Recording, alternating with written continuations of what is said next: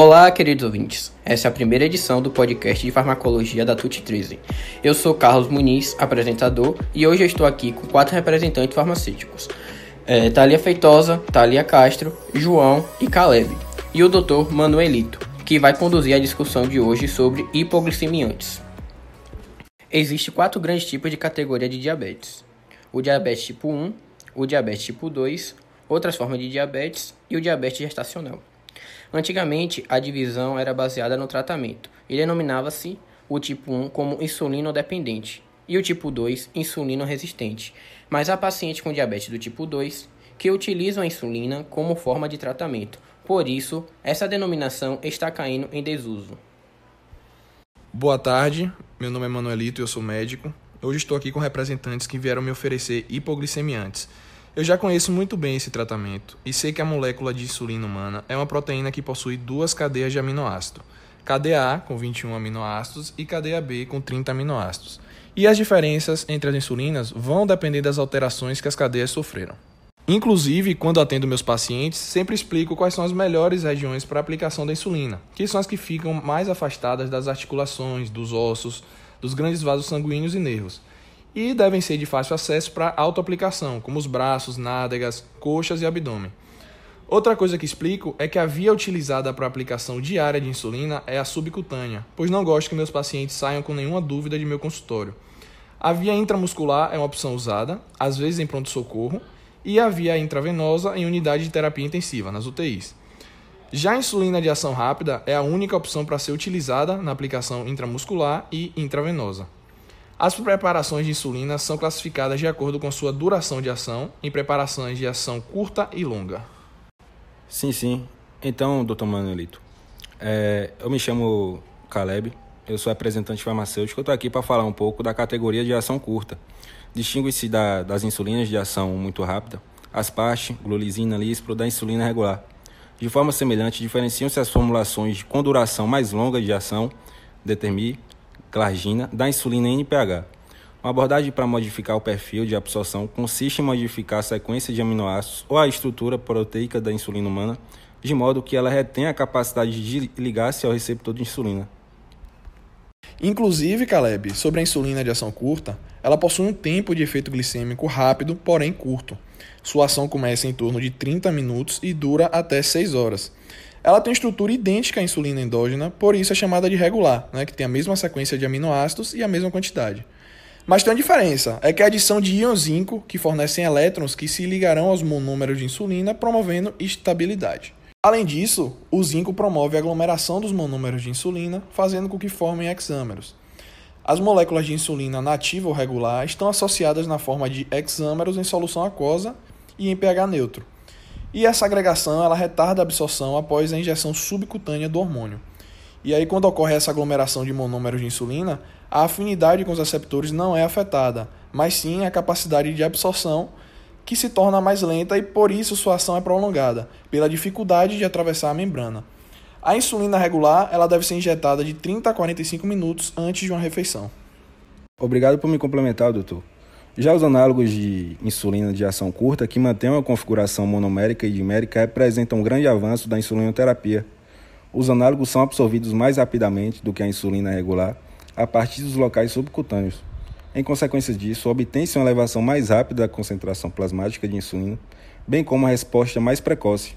Os análogos da insulina devem ser injetados 15 minutos antes da, da, de uma refeição e possuem uma ação em torno de 10 minutos após a aplicação e duração de 3 horas. Já a insulina lispro, ela é idêntica à insulina humana, exceto nas posições B28 e B29, onde a sequência dos dois resíduos foi invertida. Ao contrário da insulina regular, a insulina lispro ela dissocia-se quase instantaneamente em monômeros após a sua injeção. Esta propriedade ela resulta em, em sua absorção rápida, característica e duração de ação mais curta em comparação com a insulina regular. As vantagens de uso são: em primeiro lugar, a prevalência da hipoglicemia é reduzida e, em segundo lugar, o controle da glicose avaliado pela A1C melhora moderadamente, porém de modo significativo, de 0,3 a 0,5%. A insulina asparte ela é formada pela substituição da prolina pelo ácido aspartico em B28. Nos estudos clínicos conduzidos, a insulina asparte e a insulina lispro exerceram efeitos semelhantes sobre o controle da glicose e a frequência da hipoglicemia. Já a insulina glulizina é obtida pela substituição da lisina pelo ácido glutâmico em B29 e substituição da asparagina pela lisina em B23. O perfil de tempo de ação da insulina glulizina assemelha-se ao da insulina asparte e insulina lispro. Logo, diante dessas características, o senhor, Dr. Manuelito, deveria adquirir meus medicamentos hipoglicemiantes de ação curta para receitar aos seus, aos seus pacientes. Bom, doutor, meu nome é Thalia Feitosa e se o senhor me permite, é, a insulina de ação longa, né, ela também vai ter suas vantagens e eu gostaria de falar um pouco sobre ela porque é o produto com que eu trabalho. Mas essa história de mais vantajoso depende da situação, né, Thalia? Cada paciente é um caso e eu devo analisar qual é mais vantajoso para os meus, mas pode prosseguir sua oferta. Claro, com certeza, concordo plenamente. E o que eu vou falar hoje é justamente sobre os análogos de insulina de ação longa que eles foram desenvolvidos com o intuito de alcançar as características ideais da insulina basal. E atualmente vão existir dois tipos disponíveis: a insulina glargina e a DTMI. Este grupo de insulina ele apresenta um pico de ação pouco pronunciado, plano, e promove um melhor controle metabólico, né, com risco reduzido de hipoglicemia noturna, principalmente quando a gente compara com a insulina NPH. Além disso, é, vão ostentar uma duração de ação mais prolongada, de até 24 horas e consistente, sendo necessária apenas uma única administração diária, e aí com isso cobre né, as necessidades das maiorias dos diabéticos, ou seja, creio que seja é, a melhor opção para os seus pacientes, mas cada caso é um caso, como o senhor disse. E para melhorar ainda mais, como eu já havia dito, né, ela possui um perfil de ação relativamente estável ao longo do tempo ela controla os níveis de glicemia entre as refeições e, consequentemente, diminui os episódios noturnos né, de hipoglicemia. E ainda comparando com meu colega que estava falando antes, Caleb, é, a insulina de ação curta, é, o produto dele, né, por apresentar um pico, pode coincidir aí do paciente não se alimentar bem e acabar causando uma hipoglicemia. Então esse seria aí também um ponto a se pensar. Calma, Thalia, depende. As insulinas de ação ultra rápida são absorvidas mais rapidamente do que a insulina de ação longa humana, atingindo concentrações séricas de forma mais precoce e com maior pico, que permite um melhor controle das excursões glicêmicas pós-prandiais. Isso quer dizer que, se por acaso o paciente estiver em um dia corrido e não souber quando será a sua próxima alimentação, ele pode escolher usar adiação rápida, em torno de 30 minutos antes, quando ele vê uma brecha de refeição, sendo assim mais vantajoso e não correndo o risco de hipoglicemias. É, cada qual com suas vantagens, né? O meu produto, ele possui um tempo de início de ação de 1 a 2 horas e a sua duração pode chegar até a 24 horas, além de não precisar recorrer a várias furadas para cobrir as 24 horas, dando maior conforto ao paciente. Só coisa boa. Agora falando também sobre a glargina, que é outro produto que eu comercializo, ela é um análogo da insulina humana de ação longa e ela limita a secreção basal de insulina. Com isso, ela vai possuir uma liberação uniforme sem produzir picos. E a diferença dela é que na cadeia A, o aminoácido 21 vai ser alterado. Normalmente no 21 é o aminoácido asparagina, porém com a mudança, né, vai ser trocado pela glicina. E na cadeia B, eles adicionaram duas moléculas de arginina, contendo aí 32 aminoácidos, diferente da insulina endógena, que é a que possuímos naturalmente pelo corpo, que possui 30. E essa alteração ela teve a capacidade de estabilizar o hexâmero da insulina, muito mais que o zinco e a protamina, que já foram ditos anteriormente pelos meus colegas nos produtos que eles usam. Além disso, a insulina galargina ela possui um perfil de absorção sustentado sem pico e proporciona uma melhor cobertura de insulina durante 24 horas do que, por exemplo, a insulina NPH. Como eu já havia dito, a insulina glargina ela apresenta menor risco de causar hipoglicemia, diferente das insulinas de ação curta. E é importante ressaltar também que a glargina ela normaliza os níveis de glicemia em jejum após sua administração uma vez ao dia a pacientes portadores de diabetes tipo 2. E para concluir, após a administração subcutânea, a glargina ela precipita em hexâmeros estáveis, né, por neutralização dela no local da injeção, prolongando assim a dissociação e a absorção, por isso que seu tempo demora mais para ser absorvida. Já a insulina DTMI, ela é um análogo da insulina que vai ser modificado pela ação de um ácido graxo saturado ao grupo amino e da lis B29, produzindo uma insulina miristoilada. Quanto à insulina DTMI, ela é injetada via subcutânea e ela vai se ligar à albumina através da sua cadeia de ácido graxo. E os estudos clínicos realizados em pacientes com diabetes tipo 1 demonstraram que, quando administrada duas vezes ao dia, a insulina DTMI apresenta um tempo de ação mais uniforme e reduz a prevalência de hipoglicemia, em comparação, por exemplo, com a insulina NPH, né, que é a que eu mais estou citando aqui. É o maior nível de comparação. E os perfis de absorção das insulinas glargina e DTMI são muito semelhantes, Porém, a DTMI exige geralmente ser administrada duas vezes ao dia, e essa vai ser a principal diferença. Certo, certo. Entendi perfeitamente, Thalia. Mas e aí? Você não tem nenhuma insulina que seja intermediária entre a ação curta e a ação longa para me apresentar?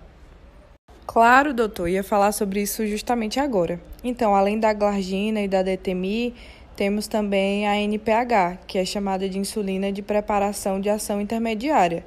A NPH veio, né, contando um pouco sobre a história de um dinamarquês que estava à procura de uma proteína que não causasse muita irritação e efeito colateral.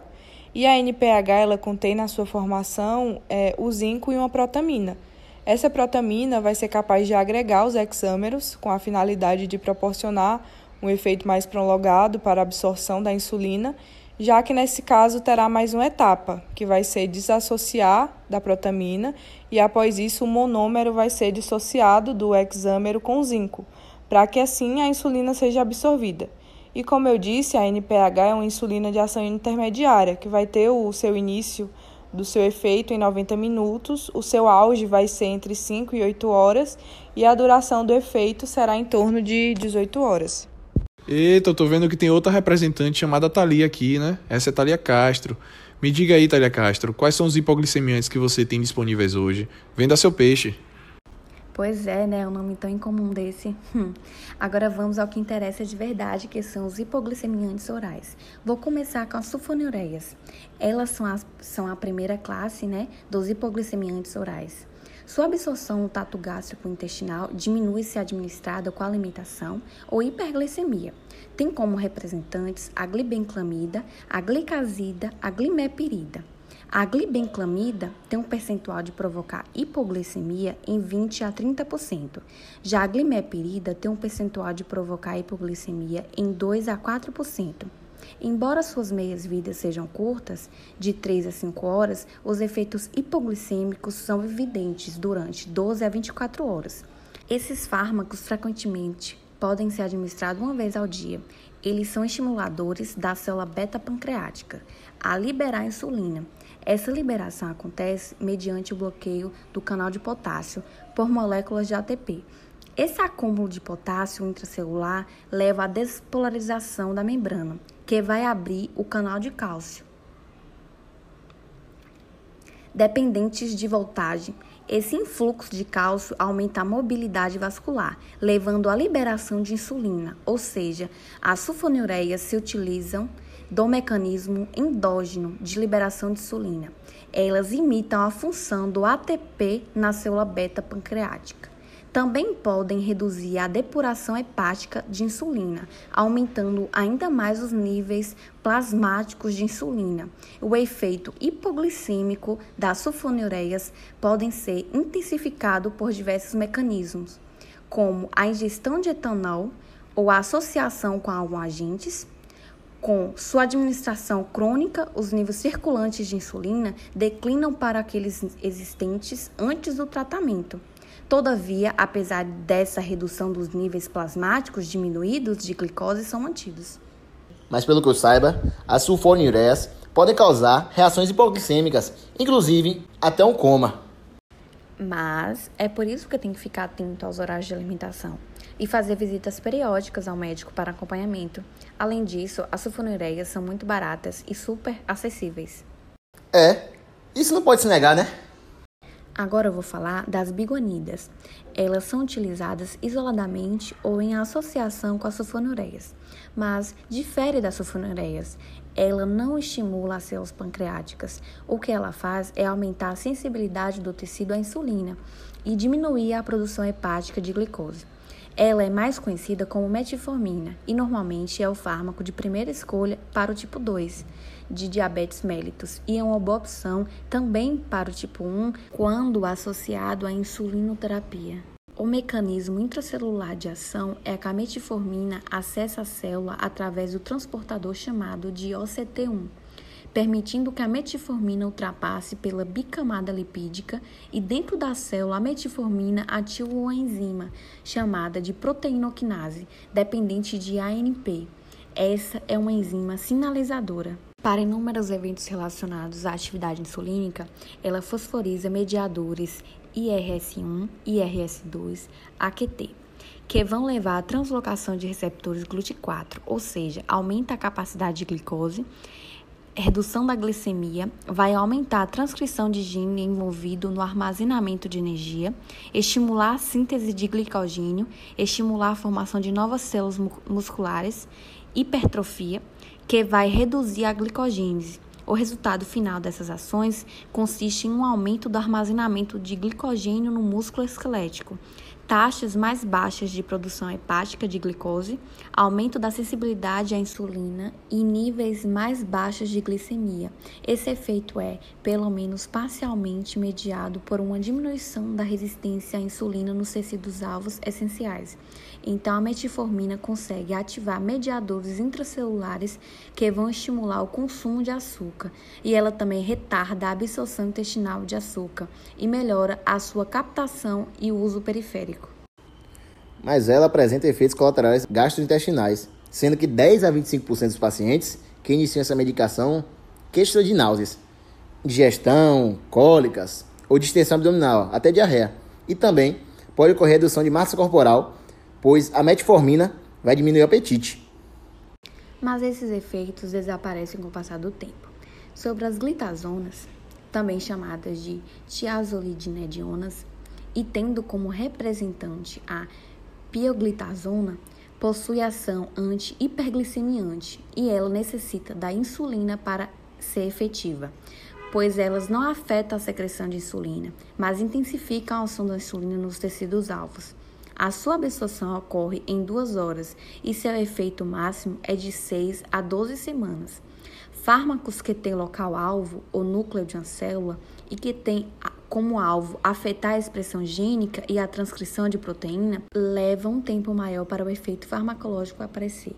Quando o tiazolidinedione interage com o receptor, eles passam para dentro do citoplasma, se associa com outro receptor nuclear, chamado receptor retinoide X, formando um complexo que terá capacidade de se ligar à fita de DNA, afetando a expressão de genes importantes para o metabolismo de açúcares e lipídios. A principal resposta à ativação do PPAR-gama consiste na diferenciação dos adipócitos. A atividade do PPAR-gama promove a captação dos ácidos graxos circulantes nas células adiposas e desloca as reservas de lipídios de tecido extra-adiposos para o tecido adiposo. Isso tudo resultando em um aumento de sensibilidade tecidual à insulina, aumento do transporte de glicose para os tecidos, diminuição da produção de glicose hepática, diminuição da síntese de lipídios, fins esses que levam à redução da glicemia. As tiazolidinedionas possuem efeitos comprovados para o aumento da ação de insulina sobre o fígado, tecido adiposo e o músculo esquelético. As pioglitazonas é um agente sensibilizante da insulina e em pacientes portadores de diabetes tipo 2 aumenta a captação da glicose mediada pela insulina em 30 a 50% ela é administrada uma vez ao dia e também mostra-se efetiva como monoterapia e como terapia aditiva com metformina, sulfonilureias ou insulina. É, tem um ganho de peso, que constitui efeitos diversos, mais comuns das tiazolidinedionas, e elas não devem ser utilizadas em pacientes com insuficiência cardíaca moderada a grave. e também devem ser interrompidas naqueles que desenvolvem insuficiência cardíaca. Mas os hipoglicemiantes orais não são apenas esses. Tem também os inibidores da alfa-glicosidase, que são representados hoje pela carbose.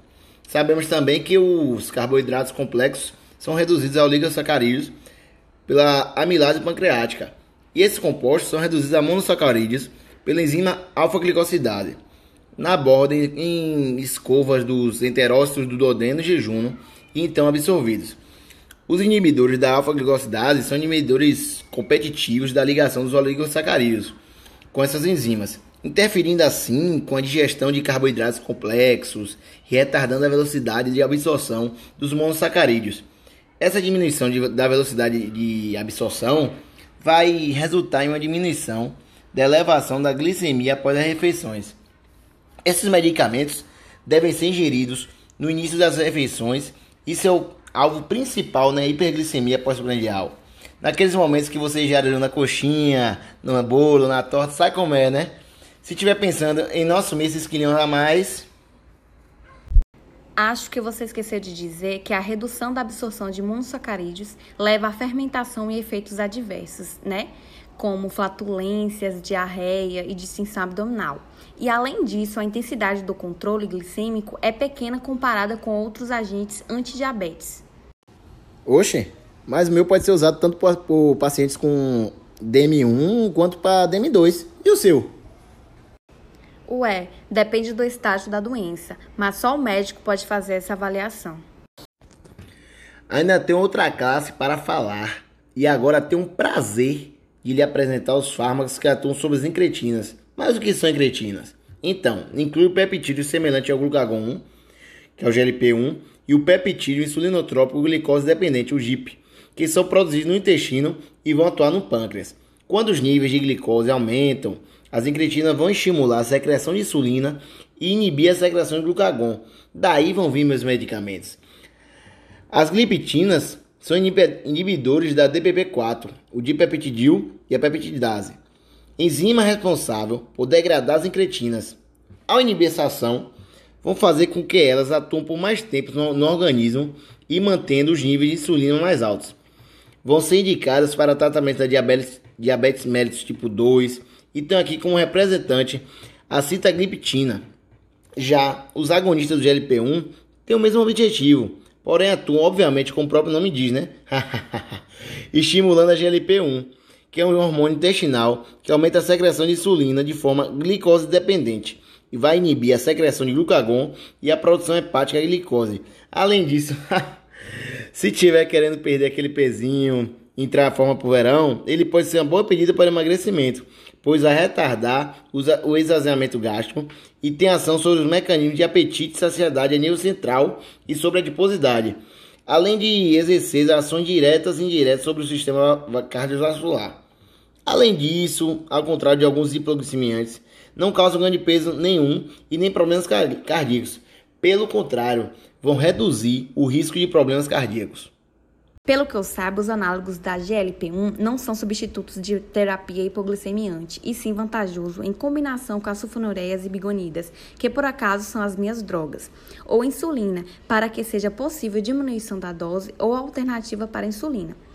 Como terapia inicial ou quando tratamento com agente único, associado a dietas e exercícios físicos, não proporciona controle glicêmico adequado.